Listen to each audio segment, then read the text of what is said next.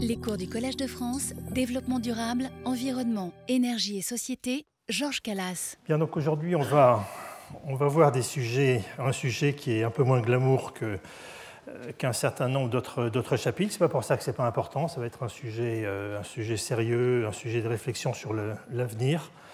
Euh, il s'agit de la réhabilitation, de la remédiation, de la dépollution, de tout ce qu'il faut faire pour assumer l'héritage, donc euh, l'héritage du passé, l'héritage du présent, et pour laisser donc aux générations futures euh, donc une terre euh, qui soit encore tout à fait présentable. Alors les premiers transparents, les deux premiers transparents, j'ai mis, je les ai marqués en transition parce que c'est en transition entre le cours de la dernière fois où on donc, consacré donc à la durabilité de la ressource et le cours d'aujourd'hui qui est consacré à la, à la réhabilitation notamment donc des, terrains qui ont été utilisés au niveau minier. Et j'ai voulu sortir comme exemple hein, un exemple qui est vraiment euh, tout à fait édifiant, qui est heureusement assez exceptionnel et qui montre justement en gros ce qu'il ne faudrait pas faire en fait. Hein. Donc il s'agit d'une île euh, du, Pacifique, Nauru, comme vous voyez ici, donc c'est une toute petite île, c'est le deuxième plus petit pays du monde après le Vatican. Et c'est un, pays, un pays qui a était très fortement exploité. Vous voyez cette photo aérienne, hein, ça ne fait pas rêver, ce n'est pas une île du Pacifique telle qu'on les imagine en fait. Hein, ce n'est pas du tout un atoll, c'est une curiosité géologique, hein, c'est une île totalement solide, je, dirais, totalement pleine en tout cas, il n'y a pas, pas de, lagon au centre.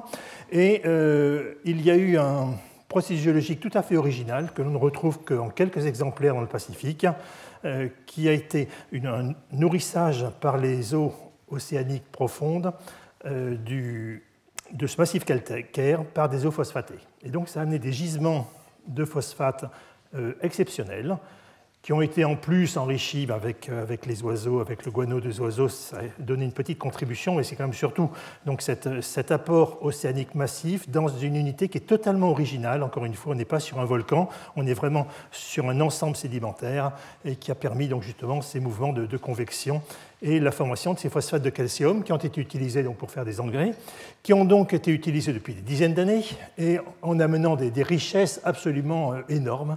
Euh, vous voyez, on est sur des, milliards de dollars dont on aurait pu attendre à peu près la moitié de bénéfices.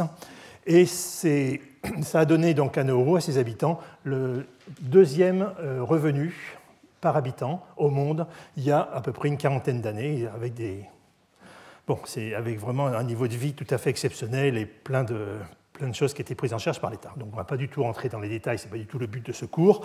Simplement, c'est pour dire voilà la situation actuelle. Nauru est un État en faillite. Le Premier ministre a annoncé en septembre qu'il ne pouvait plus payer les fonctionnaires. Ils ne peuvent plus payer les hôpitaux, ils ne peuvent plus payer le dessalement de l'eau. Et on est effectivement avec, donc vous voyez, 30 millions de dollars, on est à 1%. Vous avez 1% du budget d'il y a 40 ans.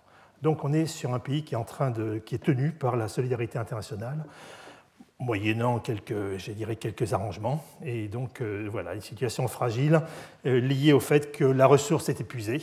Donc voici la production de phosphate. Même si vous êtes loin, ça c'est zéro. Zéro, ça veut dire qu'il n'y a plus du tout de production de phosphate depuis de longues années.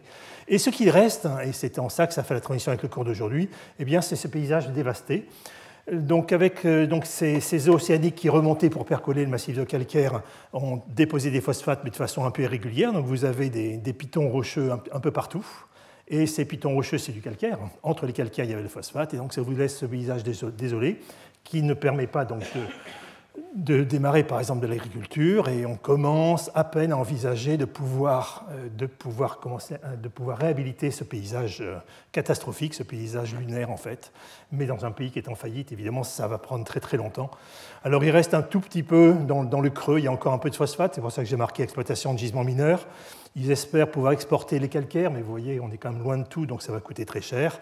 Et surtout, le grand espoir, c'est de pouvoir reconstruire un sol, refaire pousser des végétaux, et donc euh, pouvoir redémarrer une vie normale. Mais ça, pour l'instant, c'est un peu un rêve. Donc c'était pour dire, attention, la ressource est parfois limitée, parfois extrêmement limitée, et il faut gérer les arrivées, euh, les arrivées de, financières en les intégrant euh, dans le temps et non pas en les regardant en temps réel. Enfin, c'est toujours facile de tirer une morale hein. euh, quand il s'agit des autres et quand il s'agit du passé. Euh, c'est peut-être moins facile de, prédire l'avenir. Voilà, donc on transite naturellement, justement après avoir vu donc, ces, paysages laissés par des exploitations minières qui n'ont pas été très respectueuses du futur, on arrive sur ce que j'avais intitulé dès le début donc sur le, programme sur les nouveaux horizons. Les nouveaux horizons, ce sont pour nous les nouveaux métiers.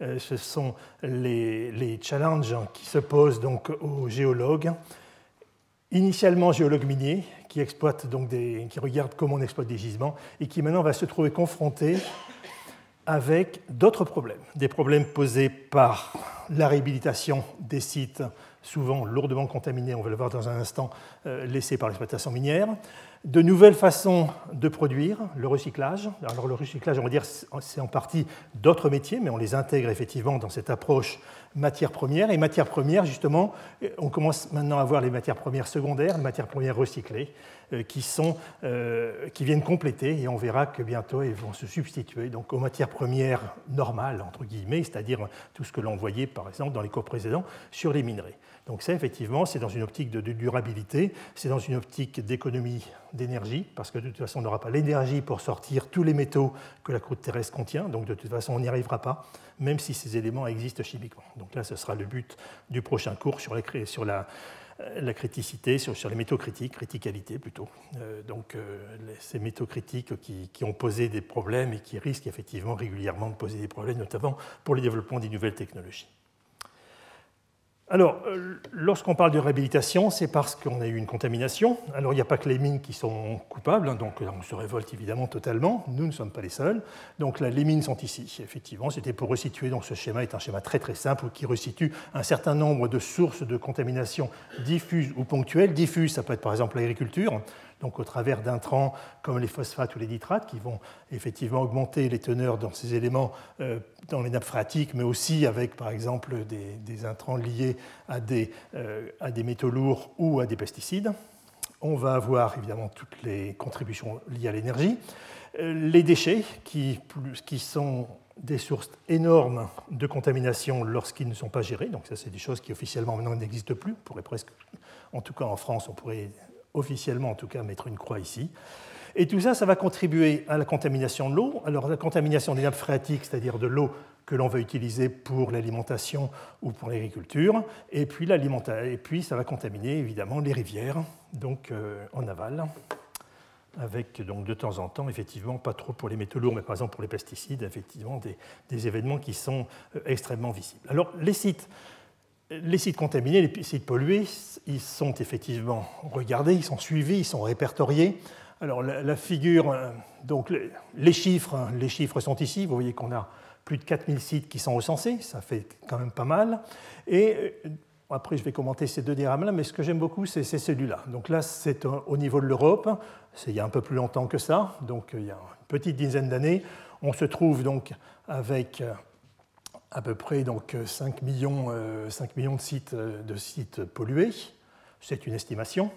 Et euh, vous voyez que sur ces sites pollués, ont été dépollués 80 000. C'est-à-dire qu'il en reste encore beaucoup à décontaminer.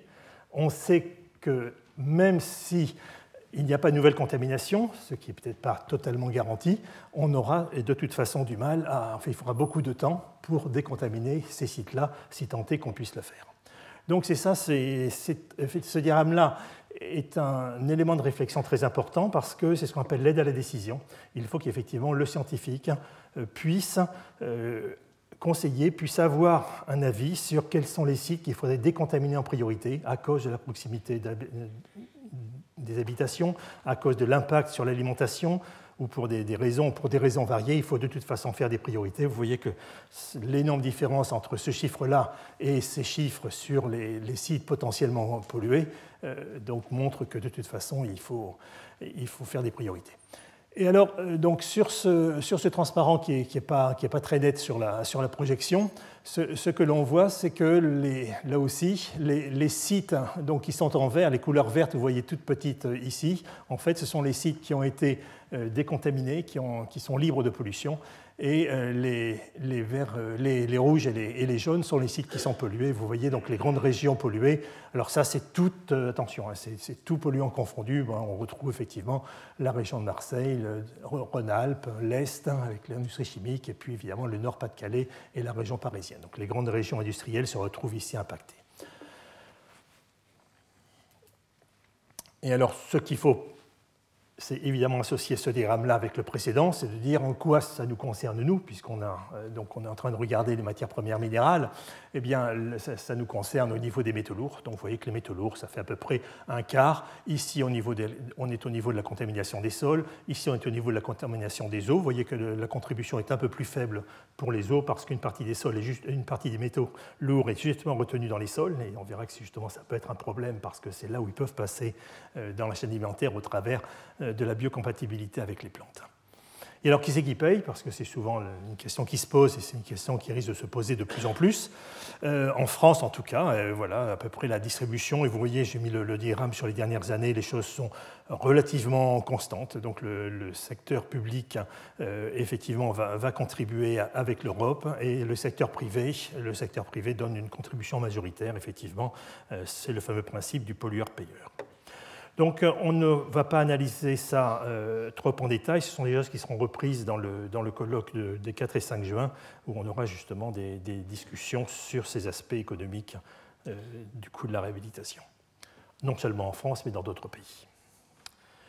Alors, sur les sites miniers, qu'est-ce que l'on voit? Alors, ce que l'on voit, c'est donc l'exploitation minière et l'usine de traitement, ben, on se trouve ici, dans ce paysage-là, ben, justement, on a l'usine qui est ici.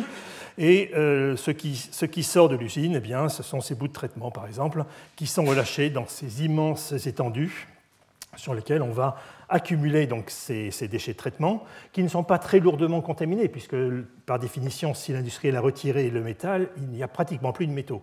Simplement que les, quantités sont extrêmement importantes et donc au total, il reste quand même des tonnages significatifs de différents types de métaux lourds.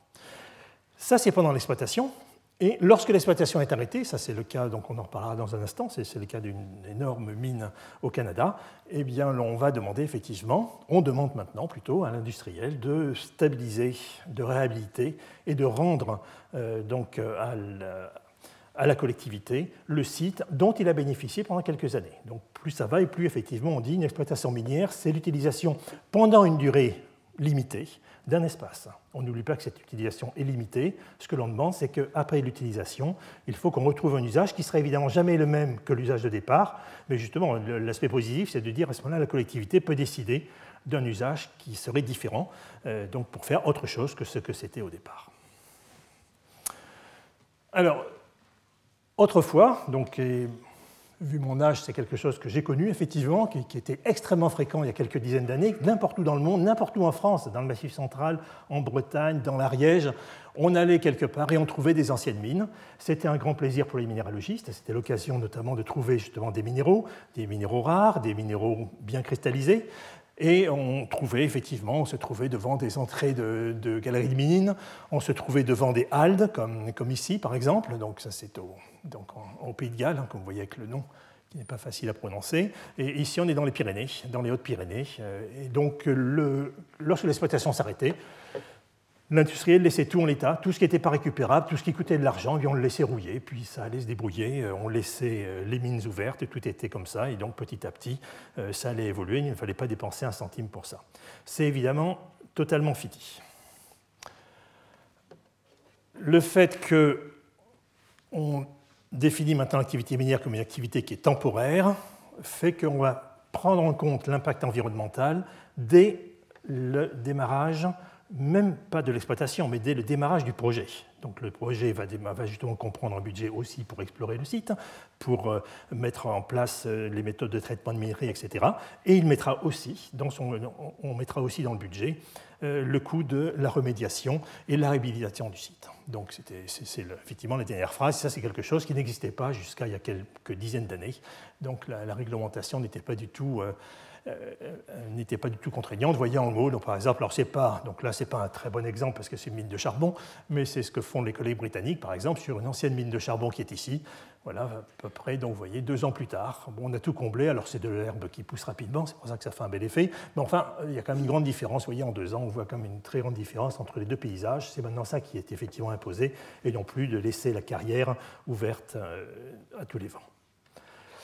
Alors, je vais essayer dans un cours euh, qui est un peu compliqué euh, techniquement et qui correspond, comment dire, ce qu'on va essayer, nous, c'est de voir plutôt un certain nombre, pardon, un certain nombre de verrous euh, et, de, réflexions, plutôt que de regarder dans le détail la succession des, euh, techniques qui vont, euh, qui vont permettre la, réhabilitation du sol. J'en mets deux ou trois simplement comme cela, simplement pour, pour se replacer dans l'ensemble du problème, parce qu'effectivement, on va avoir des montants financiers qui seront impliqués, qui vont être importants, et comme je disais tout à l'heure, qui seront approvisionnés, et les impacts humains qui vont évidemment être aussi très importants, puisque on va avoir un arrêt de l'exploitation et donc une mise à pied d'un nombre parfois très important de personnes qui travaillaient dans, cette mine, peut-être parfois depuis euh, une ou deux générations. Donc on va avoir euh, donc le, strict arrêt et puis ensuite le déclassement, c'est-à-dire le fait que l'on n'a plus, de mines. Et ensuite, on va donc là, il s'agit simplement de, fermer, euh, de et de détruire tout ce qui est dangereux, de façon à éviter tout problème. Et donc effectivement, on ne pourra plus, par exemple, on ne pourra plus aller chercher de minéraux sur ces mines-là. Les galeries seront rendues inaccessibles. En général, ce sont les premières choses qui sont bouchées maintenant. Et on va démarrer donc, le travail donc, de, restauration-réhabilitation, qui donc, je vais en parler un petit peu plus en détail euh, pendant ce cours. Et ensuite, ensuite, on va maintenir donc, une surveillance. Alors, ça dépend beaucoup des pays. Donc, en France, on a des agences qui vont effectivement euh, suivre de façon indépendante euh, l'évolution à long terme de ces sites dans lesquels il y avait, sur lesquels il y avait plutôt une exploitation de mines. Donc, c'est notamment l'ADEME, l'Agence de l'environnement et de la maîtrise de l'énergie. Ça peut être l'INERIS, donc vous avez eu, euh, vous vous souvenez peut-être euh, donc euh, probablement de, l'exposé de Pierre Toulois, qui est directeur scientifique de l'INERIS, l'Institut des risques industriels, qui était venu justement nous expliquer en quoi eux justement étaient impliqués pour le suivre à long terme. Et donc ça va être un ensemble, un ensemble de méthodes de surveillance pour être sûr qu'avec le temps, le minerai n'évolue pas. Et on verra tout à l'heure que justement le temps joue contre nous. C'est-à-dire que très souvent, un minerai n'est pas du tout impactant pour la, pour la biosphère euh, à court terme parce qu'il est insoluble, euh, donc les métaux qui sont dedans sont totalement contraints. Avec le temps, il va s'oxyder, il va se solubiliser, les métaux seront en relation à l'environnement et parfois c'est 50 ans, 80 ans. Je ne sais pas si vous vous souvenez, on a, je vous avais parlé de pollution en cadmium de la baie, euh, de l'embouchure de, la, de la Gironde avec les, impacts sur les exploitations d'huîtres et c'était des affaires qui avaient pris un siècle. Un siècle pour se déclarer et pour contaminer l'ensemble d'un bassin. Donc, donc effectivement, on sait que ce sera à long terme qu'il faudra surveiller. Ce ne sont pas des activités qui sont lourdes, en revanche, il faut avoir des capteurs qui soient performants et qui soient surtout, euh, qui soient surtout suivis par des personnes qui, vont pouvoir repérer donc toute divergence dans les, dans les données. Et alors un, problème euh, spécifique d'un vieux pays comme la France, ce sont les sites orphelins. Ce sont ces sites, c'était justement le cas euh, pour cette mine de cadmium, ce sont ces sites qui ont été exploités par des industriels qui ont disparu depuis longtemps. La mine a été fermée il y a 50 ans, il y a 100 ans. L'industriel a évidemment totalement disparu. Et c'est ce qu'on appelle un site orphelin, c'est-à-dire qu'il faut effectivement prendre des mesures, parfois même d'urgence, pour mettre en sécurité les populations. Mais on n'a plus personne derrière, il n'y a plus de secteur privé, et donc c'est l'État qui doit l'assurer. Et ça, évidemment, c'est euh, un souci, c'est un souci financier qui n'est pas, pas nul. Alors, je distinguerai tout de suite euh, deux cas très différents dans la réhabilitation des sites qui sont d'une part les carrières, donc qui vont nous permettre d'exploiter les matériaux minéraux. Donc vous vous souvenez probablement de, l'exposé qu'Alexandre Sévagène, le, directeur d'Imeric Céramique Centre, nous, nous, avait fait. Donc les kaolins, les calcaires, euh, les gypses, donc tous ces minéraux qui vont intervenir notamment pour, euh, pour le BTP et qui vont, être, qui vont concerner des volumes considérables, mais qui ont l'avantage de ne pas s'associer avec des relargages dans l'environnement, en général en tout cas, de métaux qui soient dangereux. Donc c'est un, un, cas qui est tout à fait spécifique, qui est souvent très, très visible parce que ces carrières, ces carrières de sable que l'on a par exemple en bordure de rivière, euh, ou ces carrières au sens large sont souvent pas très loin des villes, et donc on les voit, et lorsqu'elles sont abandonnées, effectivement, on, y est très sensible. Et là aussi, abandonnées, c'est de moins en moins autorisé. Donc vous voyez par exemple ici, en Charente, hein, donc une, carrière, une carrière de sable qui, était ici, et qui a été réhabilitée. Et donc voilà ce que ça donne, donc dix ans après. Donc vous voyez, les durées ne sont pas très longues, en fait, en général, et on n'a pas trop de... Euh, Bon, ça se fait, c'est bien géré, c'est de l'ingénierie tout à fait classique. Alors, euh, ce qu'il ne faut pas oublier sur ces, sur ces matériaux minéraux, c'est que les volumes extraits par l'homme sont devenus considérables, puisqu'on se trouve en fait avoir une activité humaine qui a en gros l'efficacité de, de l'érosion terrestre actuelle. On est totalement commensurable. Hein. Les deux chiffres sont quand même très voisins 15 milliards de tonnes, 20 milliards de tonnes. Donc on est vraiment très voisin de, l'érosion associée donc à l'action de l'eau à la surface de la Terre. Donc l'homme est effectivement un acteur majeur de l'évolution de la surface de la Terre. Un deuxième, exemple, que j'ai choisi pour montrer justement comment maintenant peuvent se gérer ces, exploitations, c'est de dire on ne va pas attendre que la carrière se termine, on ne va pas attendre qu'il y ait des trous partout pour commencer à les remplir. Et donc c'est le, réaménagement glissant en fait, c'est-à-dire qu'avec le temps, on va petit à petit euh, euh, réaménager le domaine de la carrière où on ne travaillera plus. Donc, euh, vous voyez euh, donc ici, on retrouve donc le, point commun de toutes ces photos qui ne sont pas prises avec le même angle. Euh, le point commun, c'est le village. Et vous voyez que par exemple ici, la zone qui était exploitée ici, eh bien, elle se trouve ici, elle se trouve, elle se trouve ici. Donc, elle a été, donc au bout de quelques années, elle était totalement remblayée et mise, et mise en végétation. Et donc après, on peut regarder sur les autres, les autres composants du site. Le site a sa géométrie qui change en fait avec le temps. C'est un site qui est très connu. Il a une, c'est des amateurs de fossiles parce que c'est un, on est dans le Crétacé inférieur et c'est probablement la plus belle faune de mammifères du Crétacé inférieur en Europe occidentale. On y a même trouvé des dents d'Archaeopteryx. Ce ne sont pas des mammifères, mais ce sont des superbes dinosaures volants et c'est vraiment une curiosité paléontologique euh, française. Voilà. Donc, euh, donc, ça n'empêche pas que c'est la seule carrière de gypse qui existe dans l'ouest de la France. Elle est très importante économiquement et ça n'empêche pas justement une gestion, donc, euh, une gestion raisonnable de, de l'environnement. Alors, le, la dernière remarque euh, concerne les zones humides. On a en effet une réglementation spécifique pour la sauvegarde des zones humides, qui sont des, zones qui sont en danger à cause de l'urbanisation croissante, notamment à proximité des, rivières, hein, parce que ben, ce sont des terrains qui sont plans qui, sont donc assez faciles à lotir. Et donc, il y a une réglementation spécifique pour les exploitations qui sont au voisinage de ces zones humides pour leur permettre justement de prendre le relais d'un certain nombre d'espaces naturels qui, petit à petit, se font grignoter par les activités euh, urbaines ou agricoles. Voilà, et donc ça fait, ça fait souvent, alors ça c'est un autre exemple, donc c'est une carrière de kaolin en Géorgie où on voit donc euh, ce sont des technologies qui sont vraiment tout à fait bien euh, établies. Donc là on vient de remblayer une carrière de kaolin. Cette carrière de kaolin, euh, on va l'ensemencer, on va y mettre des arbres, on la met en végétation et après on commence à en noyer une partie de façon à recréer un écosystème. Ce sont des, des opérations qui sont, qui sont relativement entre guillemets faciles à maîtriser. Le souci, le souci que l'on a pour le futur, c'est celui-là. Euh, ce sont les sources euh, de contaminants métalliques qui, comme je vous le disais tout à l'heure, avec le temps, vont nous poser des problèmes. Donc là, c'était la, photo que je vous ai montrée tout à l'heure. On juge un petit commentaire de cette mine qui se trouve dans l'Ontario. Euh, Timmins, c'est probablement la, la, mine la plus profonde, il est actuellement la mine plutôt la plus profonde du monde. On est à un peu plus de 3 km de profondeur. Vu la position dans la Terre, c'est même en bas de la mine, c'est là où on est le plus proche du centre de la Terre, donc c'est une mine qui est vraiment euh, extrêmement importante, qui a fonctionné pendant des dizaines d'années et qui vient de fermer tout simplement parce que l'activité, alors ils viennent de fermer pardon, l'usine de traitement, ils continuent l'activité minière, la mine va s'arrêter en 2025, c'est à peu près planifié, tout simplement parce qu'à la base, petit à petit, c'est en train de s'appauvrir, on est à la fin du gisement. Donc ça coûte de plus en plus cher parce que 3 km de profondeur, vous imaginez, pour descendre, ça prend un certain temps. Et euh, donc euh, le minerai est maintenant traité au Québec, donc par, euh, par au Québec, ce n'est plus rentable de le traiter sur place. Donc on est dans une fin d'exploitation et donc petit à petit, ça a été la première étape, ça a été de fermer l'usine de traitement et ça a été donc de, de, de, réhabiliter donc ces, ces, épandages, ces énormes épandages associés donc à l'activité minière. Alors pour introduire un certain nombre de termes, donc j'ai j'ai choisi la, ville de Kalgoorlie, donc un énorme gisement de, un gisement de classe mondiale donc en Australie.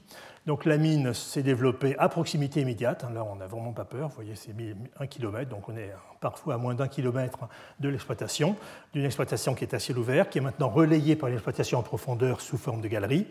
Et on voit euh, d'une part donc les stériles, donc euh, les roches qui ont été sorties pour permettre l'exploitation et d'autre part, donc, les déchets, les déchets de traitement, qui sont donc ces poudres qui concernent des épandages absolument considérables. Donc on va distinguer un certain nombre de, résidus et de déchets associés à cette mine qui n'auront aucun rapport entre eux. Donc c'est pour ça que je vais juste en préciser un petit peu les, termes, parce qu'on rassurez-vous, on, on, ne va pas du tout voir ça dans le détail.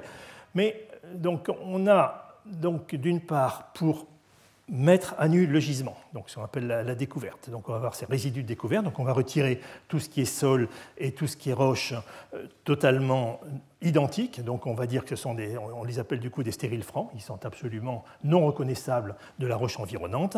Et infrastructure, ça veut dire qu'il vous faut des routes, il vous faut donc des, accès et des, parcs pour, euh, pour, les engins, donc euh, tout ça, ça va faire des terrassements importants. Et on garde maintenant ces stériles francs à part, on ne les jette surtout pas parce que lorsqu'on sera en fin de vie de carrière, ces stériles francs, on va les réutiliser, puisqu'ils viennent de là, justement, pour euh, remettre en état l'exploitation. On a ensuite des stériles qu'on appelle de sélectivité parce qu'ils sont trop dilués pour être traités. Mais vous voyez, j'ai pris une précaution de langage. Trop dilués, ça veut dire qu'ils contiennent du métal. C'est peut-être pas rentable, mais il y a du métal. Ça peut être sur des quantités, encore une fois, faible concentration mais quantité considérable, donc pour nous c'est différent. Donc ce sont des, résidus d'exploitation, ce sont en général des blocs qui sont souvent assez gros, donc la cinétique de relargage sera peut-être faible, mais elle existera. Ce qui nous cause le plus de soucis, ce sont les résidus de traitement, parce que pour traiter les, les minerais, on a broyé la roche, donc vous avez fait une poudre, parfois c'est quelques dizaines de microns, c'est de la farine pratiquement. Euh, vous avez fait une poudre que vous avez traitée par exemple avec de l'acide sulfurique ou avec d'autres agents chimiques assez agressifs. Donc vous avez un matériau qui est très fin, euh, qui va donc, euh, si, vous l'épandez et qu'il sèche, eh bien évidemment le vent va, disséminer la poussière. Ça, c'est des problème de contamination majeur, notamment pour des métaux comme le plomb. L'ingestion, euh, l'inhalation de poussière au plomb est la cause majeure du saturnisme. Donc, euh, donc on est effectivement très, très soucieux de l'évolution de ces résidus de traitement, euh, d'autant plus que le fait qu'ils aient été attaqués chimiquement fait qu'ils ont des interfaces, des surfaces qui sont très réactives. Donc ils vont pouvoir évoluer avec le temps, ils vont pouvoir impacter la, la santé, enfin la santé, les écosystèmes au sens large, il n'y a pas que l'homme. Donc, euh, donc, effectivement, on va les regarder de très près et c'est eux que l'on demandera euh, de surveiller et de stabiliser sur la durée. Et enfin, les derniers traitements viennent de ce que l'on fait avec le minerai, c'est-à-dire du métal.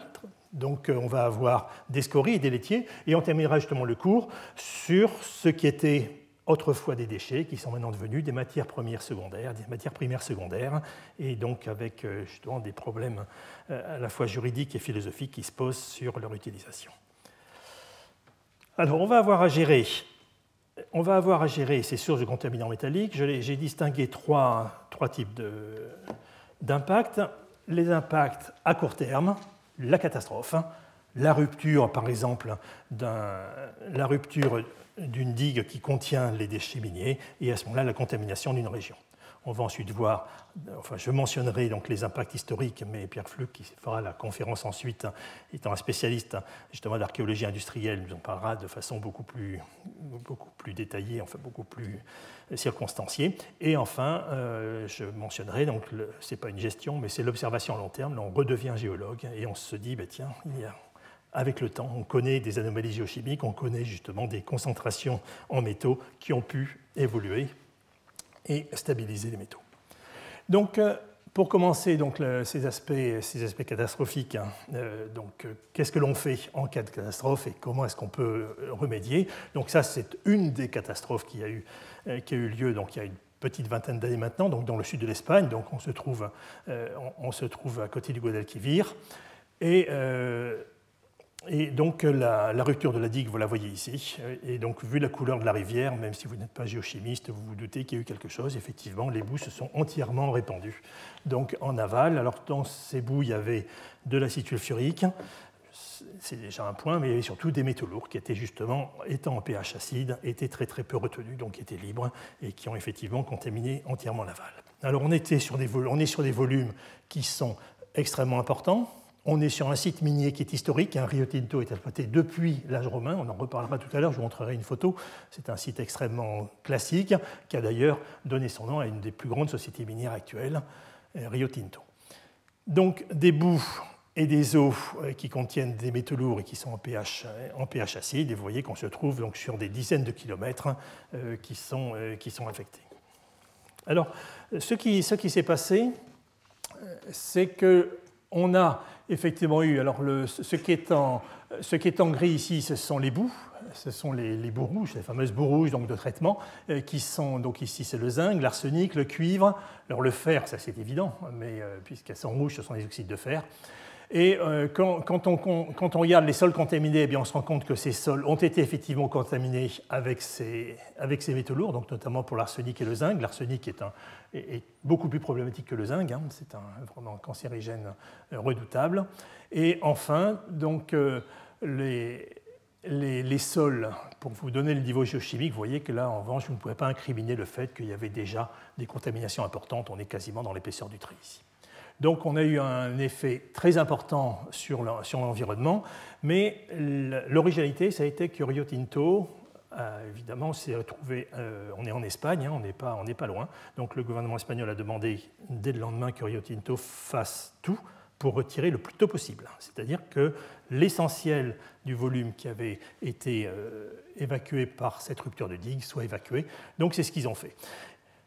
Alors ce qu'ils ont fait, c'est ça, a du coup amené des problèmes hydrologiques très importants, parce qu'évidemment, il a fallu faire tout ça dans le, lit de la rivière, et ça a durablement modifié euh, l'hydrologie de la région. Et ce que l'on a vu, effectivement, donc ça c'est un point qui est assez positif, c'est le, fait que la contamination, donc ici il s'agit du mercure, qui est un très bon marqueur de, contamination, euh, donc euh, passant dans la, la, biomasse, eh bien on voit qu'effectivement on a une tendance à la décroissance, il n'y a pas trop de données plus récentes que ça, donc on a une tendance à la décroissance avec le temps. Donc après avoir monté, donc ça se stabilise.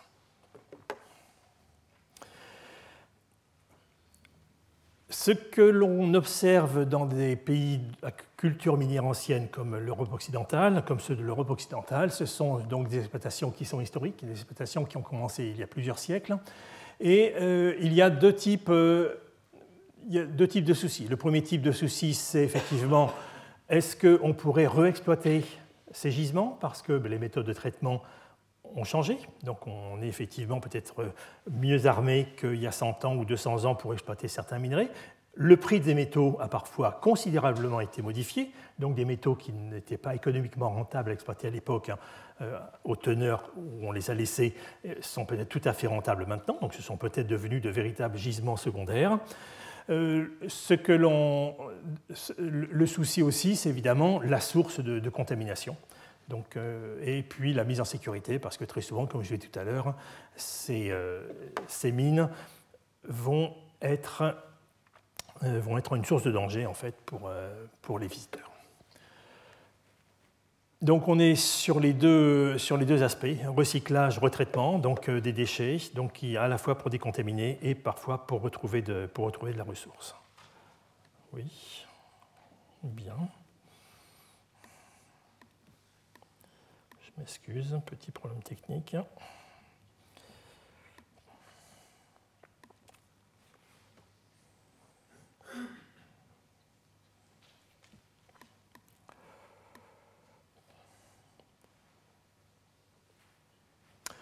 Donc, à long terme, euh, ce que l'on connaît, c'est ce qu'on appelle des anomalies géochimiques, c'est-à-dire des endroits qui sont naturellement enrichis dans certains métaux lourds, qui étaient utilisés autrefois comme justement des, très bons indices pour prospecter. Donc on faisait effectivement du temps où on prospectait en France il y a, 30-40 ans, euh, il y avait une carte géochimique de la France, c'est-à-dire que des, géologues, en général les géologues du BRGM étaient en charge de ça, donc euh, faisaient des analyses systématiques, euh, donc périodiques sur l'espace, pour déterminer les concentrations de tous les métaux qui étaient intéressants économiquement.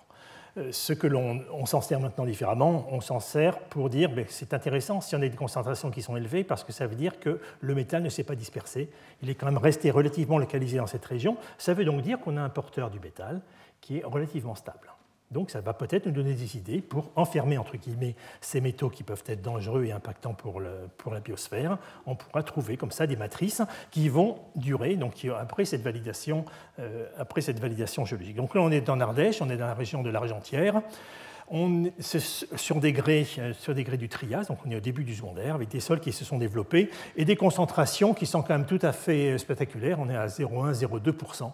Euh, donc dans la partie supérieure de ces, de ces sols. Donc ça aussi c'est pour dire que le zéro, le zéro concentration de polluants, ça n'existe pas. Donc là ça fait des siècles, euh, voire plus, que les gens habitent avec des concentrations qui semblent effectivement être extrêmement élevées.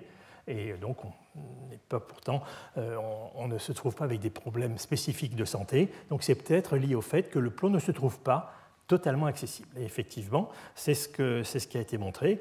On s'est, d'abord rendu compte que lorsqu'on faisait la distribution, par exemple, donc, du plomb euh, sur des échantillons, donc on a ici un, donc un grès qui est en train de s'altérer, donc on a euh, cette zone sombre euh, qui correspond à des oxydes de fer et de manganèse, et bien on voit que le plomb est associé essentiellement au manganèse. Donc ici, c'est la distribution, la carte de répartition du manganèse et la carte de répartition du plomb. Elles sont très voisines, alors qu'en revanche, le fer, on le trouve dans beaucoup d'endroits, et il n'y a pas de manganèse, donc effectivement, il n'y a pas de, plomb. Donc on a effectivement pu, grâce à ça, déterminer que les oxydes de manganèse piégeaient sélectivement le plomb, donc ça c'est effectivement une bonne, euh, une bonne nouvelle, et que le plomb se trouvait par ailleurs euh, piégé dans des phosphates. Alors, si vous laissez, euh, évidemment, je n'ai pas du tout parlé de la formule, hein, qui est un peu complexe, ce qu'il faut retenir, c'est que ce sont des phosphates qui sont très très peu solubles, comme pratiquement tous les phosphates de plomb. Et ça, c'est intéressant parce qu'on on retarde ainsi donc, hein, la dispersion du plomb dans l'environnement.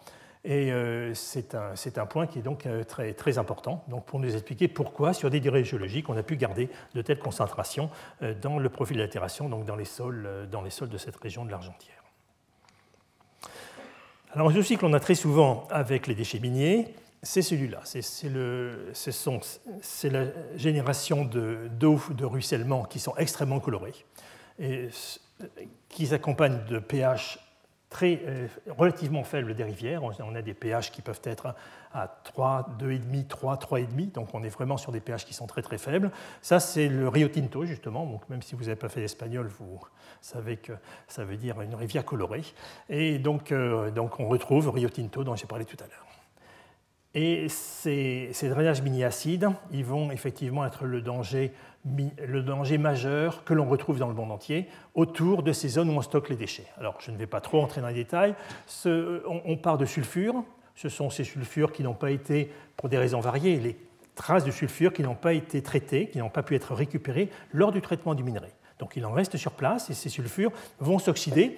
Alors ils vont s'oxyder parce qu'on est dans l'atmosphère oxydante, c'est vrai, mais ils vont être fortement aidés. Donc ça, c'est des, aspects qui ont été bien mis en évidence il y a au moins une vingtaine, il y a à peu près une vingtaine d'années, donc par les activités euh, microbiologiques. On a des bactéries qui vont justement euh, vivre et donc tirer leur énergie de cette oxydation donc des sulfures en sulfate qui vont, qui vont accélérer leur cinétique et faire que, au lieu de se passer sur une durée très longue, eh bien, un drainage mini-acide peut être observé au bout de quelques années après, après que l'on ait démarré donc, le stockage de, ce déchet minier. Donc on va, à partir de sulfure, faire des sulfates. Ces sulfates de fer vont évoluer et vont nous donner des oxydes de fer. Donc là aussi, je vais très vite, hein, c'est pas trop le problème. Ces, oxydes de fer que l'on justement que l'on voit visuellement. Ce sont ces, rivières rouges qui vont euh, suinter à partir de tous ces déchets miniers. Et ça, on a ça dans le monde entier, de, l'Arctique euh, jusqu'à l'équateur. Alors, euh, on va être amené avec ces, avec ces mines donc, générant des, contaminations en métaux lourds, on va être amené à des actions de réhabilitation qui vont être un peu plus complexes, voire même beaucoup plus complexes que ce que l'on a vu tout à l'heure pour les carrières. Alors, la plupart des choses qui sont ici sont on pourrait le trouver aussi pour des matériaux, pour des matériaux minéraux, hein, donc pour des, exploitations euh, qui n'ont pas d'impact environnemental en termes chimiques. En revanche, c'est cette partie remédiation qui fait l'originalité par rapport à ce que l'on a vu tout à l'heure. Donc le reste, je n'en parle pas plus. Alors ces métaux lourds, en effet, dans les sols, on ne va pas les trouver n'importe où. On va les trouver, donc, euh, on va les trouver souvent donc, en fonction de leur mobilité. On va les trouver dans des minéraux, donc euh, sous forme de précipités, comme trace dans certains autres minéraux. Lorsqu'ils sont très mobiles, eh bien, ils vont partir, effectivement, donc souvent complexés, ils vont partir dans les solutions, donc ils vont partir sur les rivières. Et c'est lorsqu'on se trouve un peu entre les deux, c'est-à-dire ni bloqué dans les structures minérales, ni emporté par les rivières, que s'il y a un problème. Il y a un problème parce que vous allez les voir incorporés dans la chaîne alimentaire, en fait, hein, dans la biosphère. Et c'est là où on va pouvoir euh, retrouver des concentrations parfois extrêmement élevées de ces métaux lourds. Alors quand je dis métaux lourds, c'est au sens c'est pas au sens chimique en fait. Hein. J'inclus dans les métaux lourds les métalloïdes lourds, comme l'arsenic, comme le sélénium. Donc euh, l'arsenic notamment, qui est un sujet de préoccupation majeure, notamment en France, où on a des, contaminations très importantes euh, dans un grand nombre de mines euh, qui contenaient un petit peu d'arsenic. Alors pour ça, il va falloir traiter. Donc là aussi, ce que je vous ai dit tout à l'heure, hein, je ne rentre absolument pas dans les détails, c'est juste pour vous présenter très brièvement quelques principes et puis quelques clés pour, euh, pour avancer, parce qu'en fait, on se rend compte que là, on rentre dans un secteur qui est très science de l'ingénieur, mais qui est nécessaire, parce que ces déchets, on ne peut pas se contenter de les observer. Il va falloir qu'on les stabilise, il va falloir qu'éventuellement on puisse retirer les métaux lourds qui y sont contenus, et en tout cas, il va falloir euh, empêcher qu'ils impactent de façon négative l'activité humaine et la biosphère au sens large. Donc le traitement le plus, le plus euh, extrême, ça va être de lessiver, de traiter chimiquement ces sols. Donc on va extraire effectivement ces sols, ensuite euh, ces sols, excusez-moi, ces, déchets miniers. Donc on va ensuite les, les, séparer, les séparer en tas, les mettre dans de grandes cuves où on va utiliser selon les cas soit des acides, soit des bases, soit des solvants organiques, euh, soit des agents complexants selon les métaux euh, qu'il faut retirer. Et ensuite on obtient donc une substance dans laquelle il y a une concentration beaucoup plus faible de ces, métaux. Alors une façon effectivement efficace, c'est de jouer avec le pH. Euh, le pH euh, va effectivement nous euh, permettre de désorber, par exemple, en pH acide, on va désorber les cations. Vous voyez, donc ici, ce sont essentiels, ce ne sont que des cations nickel, cobalt, zinc, plomb divalent, cuivre divalent. Et on voit qu'on arrive effectivement à zéro lorsqu'on se retrouve dans des conditions de pH acide. Donc là, ce n'est pas très compliqué pour les sortir. Et au contraire, en pH basique, on va se retrouver avec les métaux qui seront entièrement absorbés à la surface donc des phases. Donc ce que l'on veut, c'est euh, changer le pH pour sortir justement euh, ces métaux euh, du, du déchet contaminé. À l'inverse, si c'est de l'arsenic qu'il faut retirer, on va au contraire augmenter le pH les, anions comme les arséniates et arsénites montrent exactement le comportement opposé. Alors ça, c'est ce que l'on fait, par exemple, euh, pour traiter euh, les eaux qui vont ressortir des anciennes mines, parce que les anciennes mines, lorsque vous arrêtez l'exploitation, la première chose que vous faites, parce que ça coûte vraiment très cher, vous allez éteindre toutes les pompes, toutes les pompes s'arrêtent, petit à petit, la mine va s'en noyer la mine, euh, parce que la nappe phréatique va retrouver son niveau original, vous n'avez plus de nécessité de, la mettre hors d'eau. Alors l'aspect positif, c'est qu'on va quitter une ambiance oxydante, donc euh, petit à petit, on va retrouver une ambiance réductrice pour beaucoup de métaux, ça va permettre de les stabiliser. L'aspect euh, négatif, c'est que ces eaux vont ensuite sortir de la mine, et lorsque vous voyez donc des, eaux, ce qu'on appelle des eaux d'exor, donc ces eaux qui sortent des mines, vous voyez la couleur de ces eaux, ce n'est pas uniquement de l'eau, vous voyez qu'il y a encore autre chose qui se trouve dedans, et c'est en permanence évidemment, et ce sont des volumes qui sont parfois extrêmement conséquents. Donc on ne peut plus les laisser, c'est ce qu'on faisait autrefois, là aussi on ne laisse plus les choses en l'état, parce qu'effectivement, on peut contaminer, et on, on, a contaminé de façon significative un certain nombre d'hydrosystèmes. Donc, ce que l'on fait maintenant, c'est que l'on va notamment, par exemple, jouer sur les pH tout de suite. Donc, on le fait avec de la chaux. Donc, la chaux, en tant que base, va nous augmenter le pH. Et effectivement, on revient, on revient donc euh, au schéma ici, où on était avec un pH acide, et donc tous ces ions se trouvaient libres et donc pouvaient ensuite passer, euh, donc euh, solubles, euh, dans, pouvaient passer dans les écosystèmes. on augmente le pH, on va se retrouver ici, on fait précipiter des oxydes de fer qui se trouvent naturellement, puisque vous voyez ici la couleur, hein, la couleur brune de ces oxydes de fer est tout à fait caractéristique. Et donc, en, se précipitant, les oxydes de fer vont piéger ces, ces métaux lourds. On va les faire floculer pour bien les, les garder bien agrégés. Et donc on va avoir, ben, on va obtenir des bouts, des bouts rouges, des bouts rouges qui sont, elles, des déchets, évidemment, mais on préfère gérer un déchet solide qu'un déchet liquide. Hein. Alors on aurait de quoi remplir beaucoup de, piscines avec ça.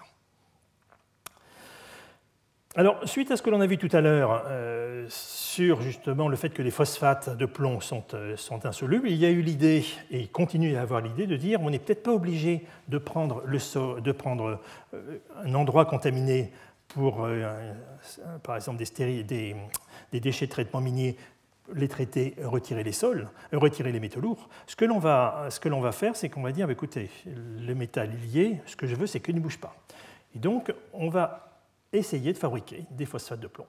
Ces phosphates de plomb sont des phosphates qui sont extrêmement peu solubles, et c'est effectivement ce que l'on observe. Vous voyez donc ici des comparaisons entre les extractions donc de, de, de sol. Donc là, il s'agit de j'insiste, ce ne sont pas des sols, ce sont des déchets de traitement.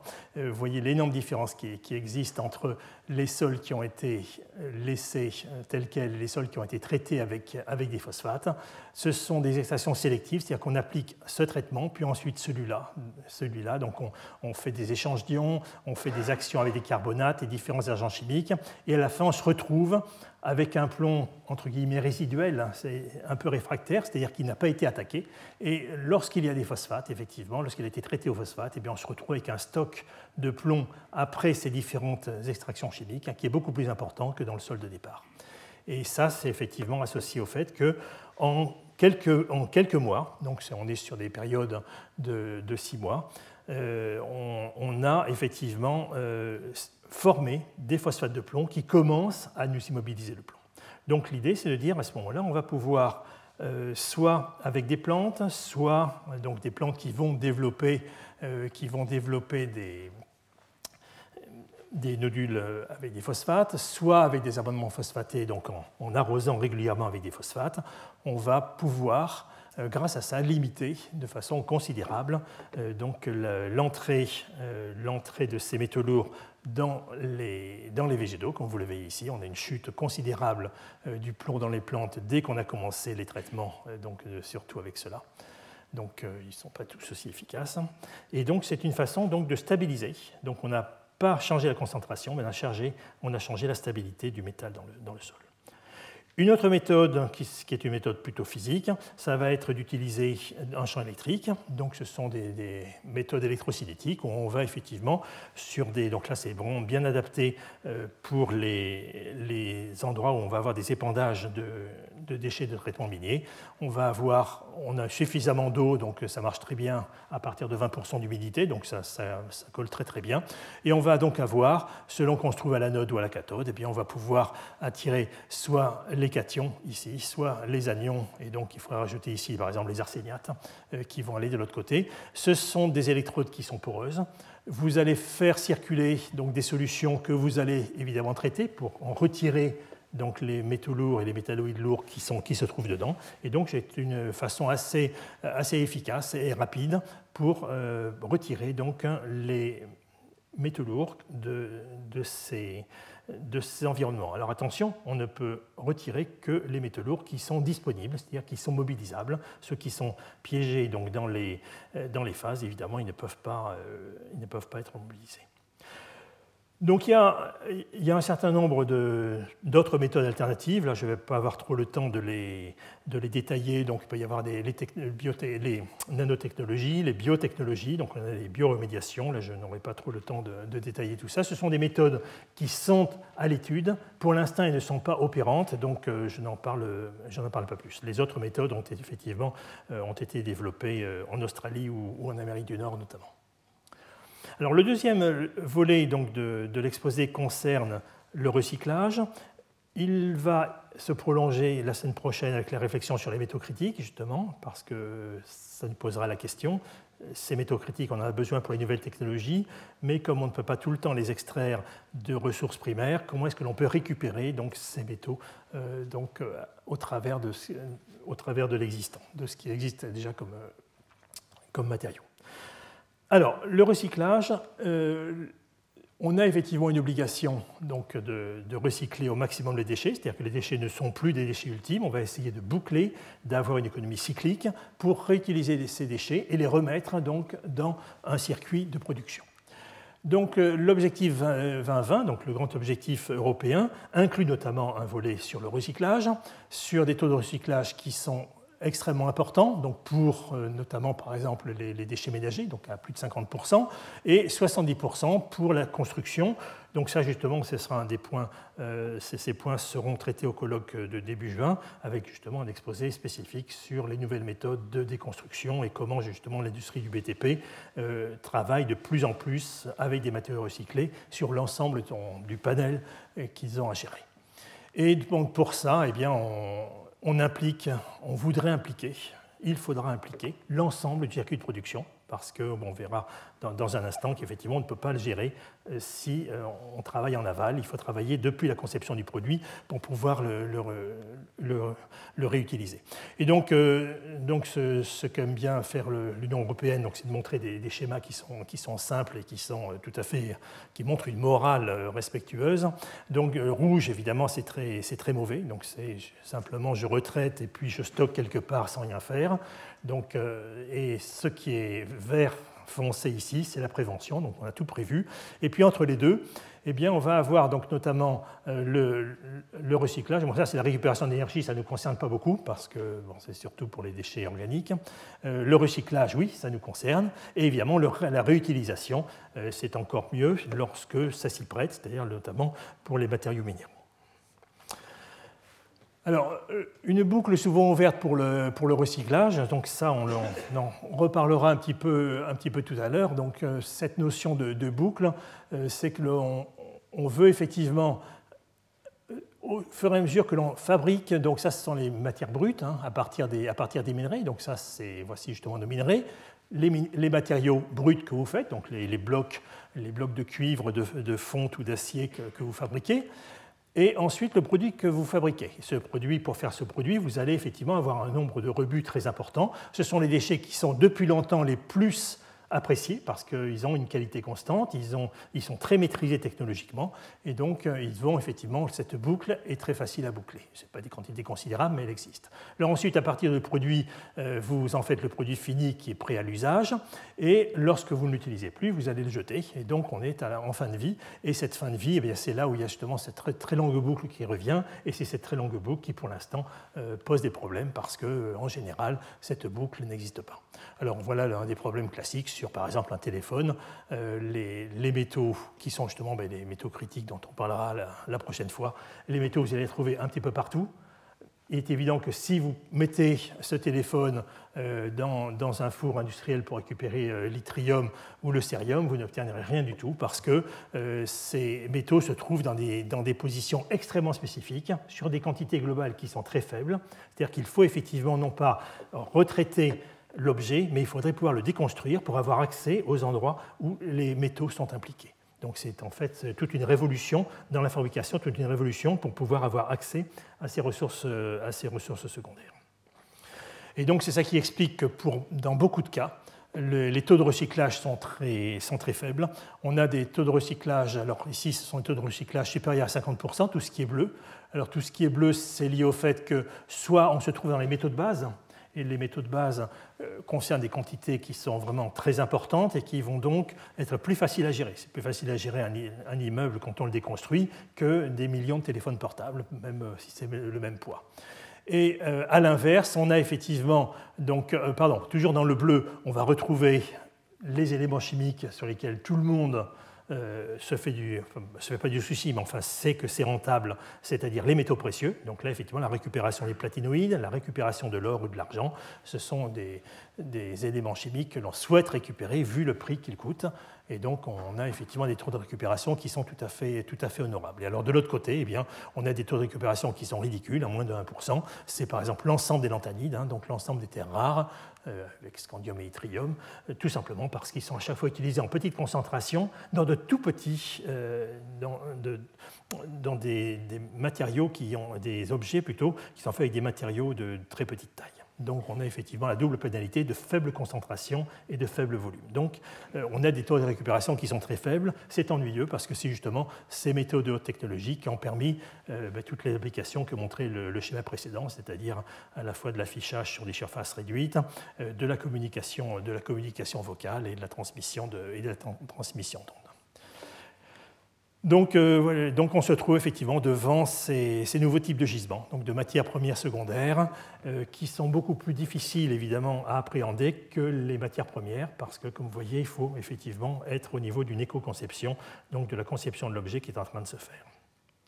Alors ce qui est intéressant, comme à chaque fois, les, on l'a vu pratiquement à chaque cours, c'est l'occasion de réfléchir sur des, aspects de, la vie, sur des aspects de l'économie qui n'ont parfois même aucun rapport à voir avec les matières premières minérales, mais on se trouve dans les mêmes, concepts.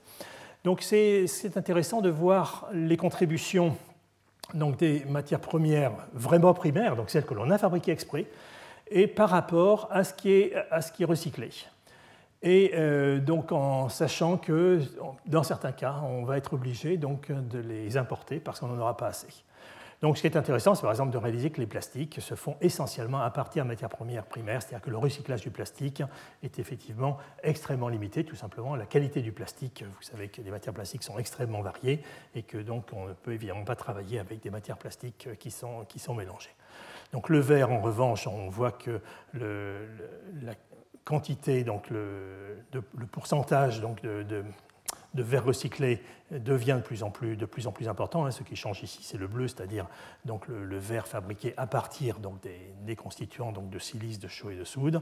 Et donc euh, ensuite, on voit sur les, sur les métaux non ferreux ou ferreux, euh, on voit que les matières premières continuent encore à concerner la majorité. On est dans des situations qui, sont, qui sont relativement, relativement stables, c'est-à-dire que les modulations de, production totale, en fait, c'est la matière première, primaire, qui l'assume. C'est-à-dire que le recyclage est une activité qui est suffisamment lourde pour ne pas être ajustable. Donc on va ajuster la demande de métal, de premier, en fait, à partir de la mine.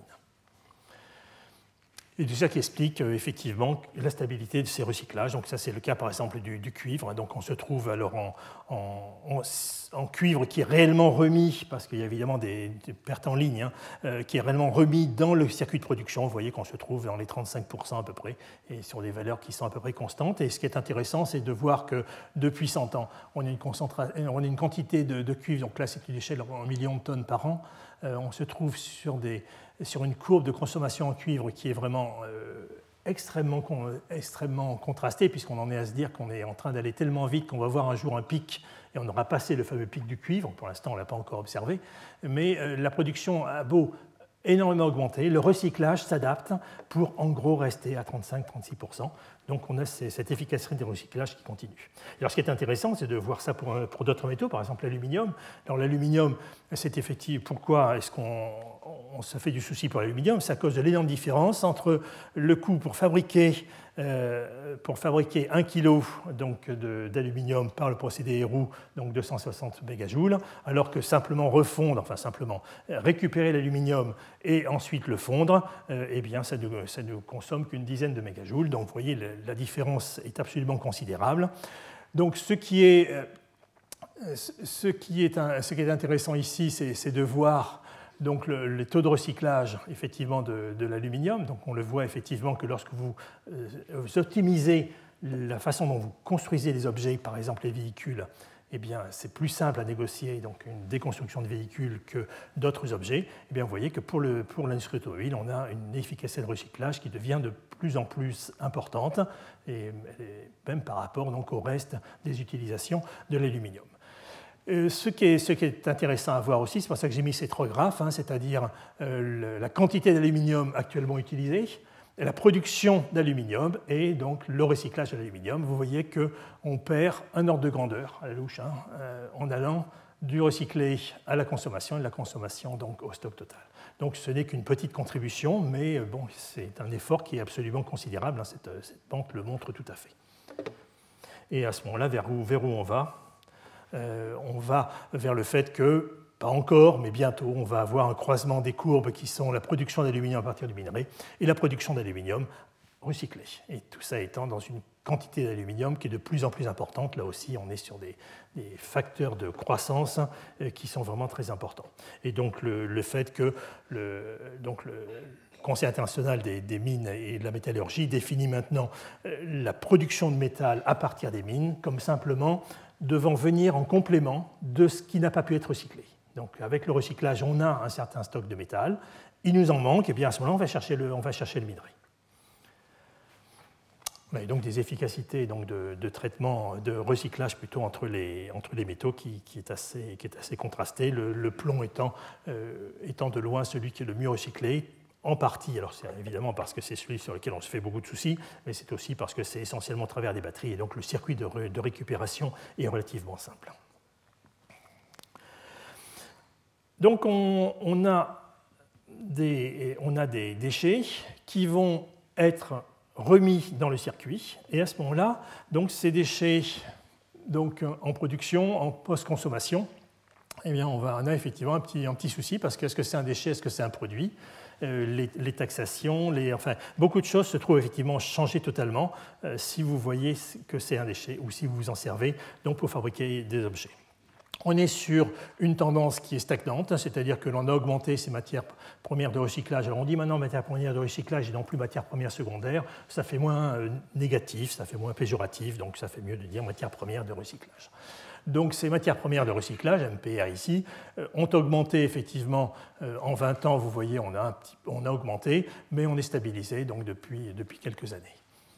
Et donc là, c'est effectivement ce que j'avais mentionné au début, c'est-à-dire le fait qu'on regarde sur un certain nombre d'anciennes mines, notamment en France, mais en Europe occidentale en général, on regarde à réutiliser les déchets miniers pour pouvoir ressortir les métaux qui économiquement euh, pourraient être utilisés. Je vais terminer, donc je vais, terminer avec le dernier concept que je voulais introduire, c'est-à-dire que l'on a vu euh, la réhabilitation euh, des sites miniers, avec notamment le, souci sur les, résidus de, cette industrie minière. On a parlé du recyclage. Et il y a une, autre niche en fait, euh, qui, devient de plus en plus importante, c'est la notion de coproduit la notion qu'on appelle, appelle sous-produit. Alors sous-produit, c'est lorsque vous ne faites pas de bénéfice, vous produisez quelque chose Bon, c'est comme ça, mais euh, vous n'en faites pas beaucoup de bénéfices. Mais petit à petit, les sous-produits deviennent de moins en moins importants. On va valoriser tout ce qui est produit, et donc ça devient un coproduit. Un exemple de coproduit, euh, euh, c'est le laitier. Alors, comme je l'ai mis ici, ce sont des matériaux qui ont des propriétés qui sont originales. C'est-à-dire que ce n'est pas simplement, ben, tiens, on va utiliser ce produit parce qu'il n'est pas cher. C'est vrai qu'il faut d'abord qu'il soit pas cher, mais c'est aussi parce qu'il a une propriété, il remplit une fonction qui n'était pas vraiment rempli avant. Et donc un excellent exemple pour ça, ce sont, ce sont les laitiers. Donc là aussi, je vais juste montrer euh, trois transparents. Là aussi, c'est un domaine qui est très important et qui sera euh, traité. Donc euh, il y aura un exposé dessus sur les, au, colloque, au colloque de juin. Alors ces laitiers, on les a notamment dans les hauts fourneaux. On va les avoir aussi sur les fours de conversion lorsque vous faites de l'acier. À chaque fois, c'est quelque chose qui est, très, qui est, très, simple à imaginer. Vous avez votre, minerai que vous enfournez, donc ce sont des fours en continu, vous, vous enfournez le, minerai avec le, avec le coq, et vous allez avoir la température qui va progressivement augmenter jusqu'à arriver à la fusion. Et donc on va avoir la, fusion qui se passe ici, avec le silicate fondu qui est ici, et donc le métal fondu qui est en bas. Et une différence de densité, c'est exactement comme pour, euh, comme pour la Terre et les autres planètes. Hein. donc vous allez séparer sans aucun problème le métal du silicate fondu. Et vous allez pouvoir soutirer donc le four avec d'une part le métal, qui était la fonction principale du, four, et puis ces silicates fondus qui étaient avant rejetés. Donc c'était des, scories, des scories de haut fourneau que l'on jetait, que l'on laissait, euh, laissait à l'écart et qui sont, qui sont formés à la fois de la gangue du minerai, parce que le minerai, un minerai de fer, disons, est à peu près à 50%, donc vous allez avoir donc une quantité, 50-60% euh, peut-être, euh, de, de gangue qui va être importante, et puis un petit peu de sang du coq. Donc vous voyez que pour une tonne, vous pouvez monter jusqu'à 350 kg de laitier, des quantités qui sont importantes et qui avant faisaient d'immenses stériles à proximité donc des, euh, des grandes centrales sidérurgiques. Maintenant, ce n'est plus un déchet, c'est une matière première. Donc euh, on s'est rendu compte qu'en fait c'était un, silicate calcique. Et donc euh, on, l'a fait réagir avec de l'eau. Il réagit très bien avec de l'eau. Donc il remplit exactement la fonction du clinker lorsque vous fabriquez un ciment et que vous allez réduire en poudre. Eh bien c'est un silicate calcique aussi. Il remplit cette fonction. Alors il y a simplement qu'on ne veut pas trop de fer Et surtout, on ne veut pas de chrome. On ne veut pas de chrome. Le chrome 6, le chromate, est un, est un ion qui est soluble et qui est très. C'est aussi un agent cancérigène redoutable. Donc, il y a évidemment une réglementation assez stricte là-dessus. Alors, ce, ce, laitier, ce silicate fondu, il va, il va s'écouler donc à la sortie donc du, four. Donc vous voyez, on est, ici, hein, slag out, donc il est en train de sortir. vous le voyez couler ici, on est presque comme si on était sur un, sur un volcan de type hawaïen. Hein. vous avez la lave qui coule et qui va in fine soit être répandue à l'extérieur. Donc là, le refroidissement n'est pas très très rapide. Ça va vous donner donc un, laitier qui va être cristallisé. Et ce laitier, ben, ça, il va avoir la fonction d'une roche. Euh, cohérente et résistante mécaniquement, on va s'en servir notamment comme ballast pour les chemins de fer. Et au contraire, lorsque vous dites ben, je voudrais m'en servir, je voudrais vraiment avoir un matériau qui est très réactif, réactif, un verre est beaucoup plus réactif qu'un minéral, qu'un cristal qui est stable. Donc on va le vitrifier, on va le vitrifier soit comme ici en le, pulvérisant, soit en le faisant granuler dans de l'eau. Et là donc on aura ces, ces, laitiers vitreux qui sont utilisés donc dans les ciments. Et évidemment, c'est là-dessus que je terminerai. Du coup, est-ce que c'est un déchet? Est-ce que c'est une ressource? Il y a des discussions disons, sportive entre les deux secteurs, donc le secteur de la sidérurgie qui évidemment pour, pour lequel euh, donc, il vend ce produit au secteur des cimentiers, c'est de savoir qui c'est qui prend en charge, qui va payer l'empreinte carbone. Si c'est euh, si un déchet, si c'est une ressource, donc est-ce que le cimentier va avoir à payer l'empreinte carbone puisqu'il s'en sert comme ressource Il va avoir à payer l'empreinte carbone qui, vient de l'énergie qui était nécessaire pour fondre. Hein, vous voyez 1700 degrés, ce sont des, températures vraiment très élevées. Donc on, a des dégagements de CO2 absolument considérables sur ces activités sidérurgiques. Donc euh, ces empreintes carbone sont très importantes. Est-ce que vous mettez l'empreinte carbone chez le cimentier? Est-ce que vous le mettez chez les sidérurgistes? Les sidérurgistes le vont au cimentier. Donc voilà, donc c'est une discussion qui semble être un, petit peu, être un petit peu vaine, mais vous voyez la différence d'empreinte carbone entre un ciment et un, ciment standard Portland, hein, fait avec du clinker, donc vous prenez de la chaux, euh, vous prenez un carbonate et puis, euh, et, puis de la silice. Vous faites les ciments auxquels on est habitué. Et vous voyez ici un ciment fait à partir de ces laitiers. Vous voyez que l'empreinte carbone est extrêmement différente. Évidemment, vous avez ces fameux ciments verts. Et donc, ce sont des arguments qui sont, qui sont très importants. Donc voilà, donc on se retrouve avec des, des problèmes. Alors, ce ne sont pas nos problèmes à nous, mais ce sont les problèmes de nos industriels qui, justement, ont à avancer là-dessus.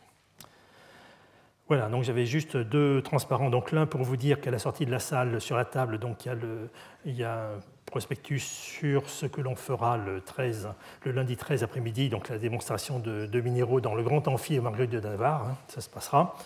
Et puis le, dernier transparent, donc le, le séminaire va être fait euh, par Pierre Fluc, qui est, qui est le spécialiste français d'archéologie industrielle. Donc, ça va être des aspects de sciences humaines, de sciences sociales, de vision historique. Tous ces aspects, justement, que j'ai un petit peu évoqués, on en a besoin.